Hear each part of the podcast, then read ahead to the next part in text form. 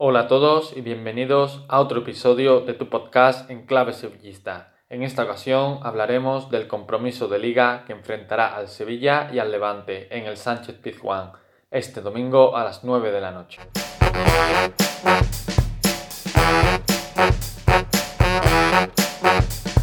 Un Sevilla que llega al choque después de perder por 4 goles a 0 ante el Barcelona aunque el resultado podría haber sido bien diferente si Luke de Jong hubiera acertado alguna de las ocasiones que tuvo en la primera parte.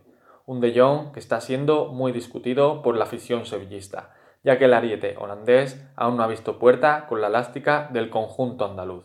Mejor le fueron las cosas con la camiseta orange, donde anotó el provisional 2 a 1 en el minuto 90 ante Irlanda del Norte, un partido que Holanda acabó ganando 3 a 1 aunque el nombre propio de los internacionales sevillistas fue Munestabur, anotando un doblete y firmando una asistencia en la victoria de Israel ante Letonia por tres goles a uno, por cierto, con uno de sus goles de muy bella factura.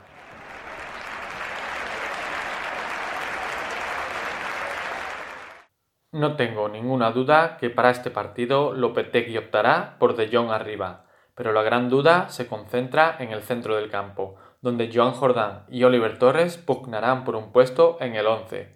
Y es que, desde el pequeño incidente de Jordán en Eibar, por su disgusto por el cambio, Lopetegui parece haber cambiado de preferencia y apuesta más por un Oliver Torres que por otro lado también está mostrando un muy buen nivel.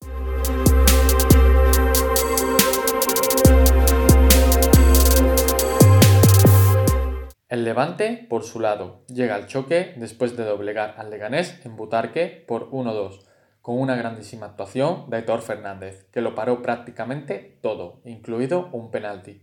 Es probable que el Levante juegue con un 4-3-3, con un centro del campo de toque y distribución, formado por Buksevic, Campaña, aunque sería duda, y Radoya, quien parece haber encontrado su fútbol en Levante. La línea de ataque será formada con total seguridad por Morales, Roger Martí y Sergio León, pero no debemos descartar la presencia de Hernani, un jugador portugués que está mostrando buenas maneras hasta el momento.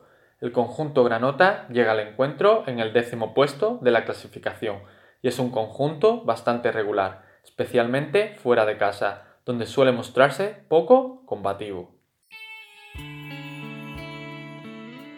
Bueno, sevillistas, como ya es habitual, es hora de ir cerrando y dejar nuestro pronóstico. En esta ocasión pienso que el Sevilla se impondrá al Levante, aunque con un resultado no muy amplio, 2 a 0, y probablemente uno de nuestros delanteros por fin se estrene. Un saludo y nos vemos la próxima semana.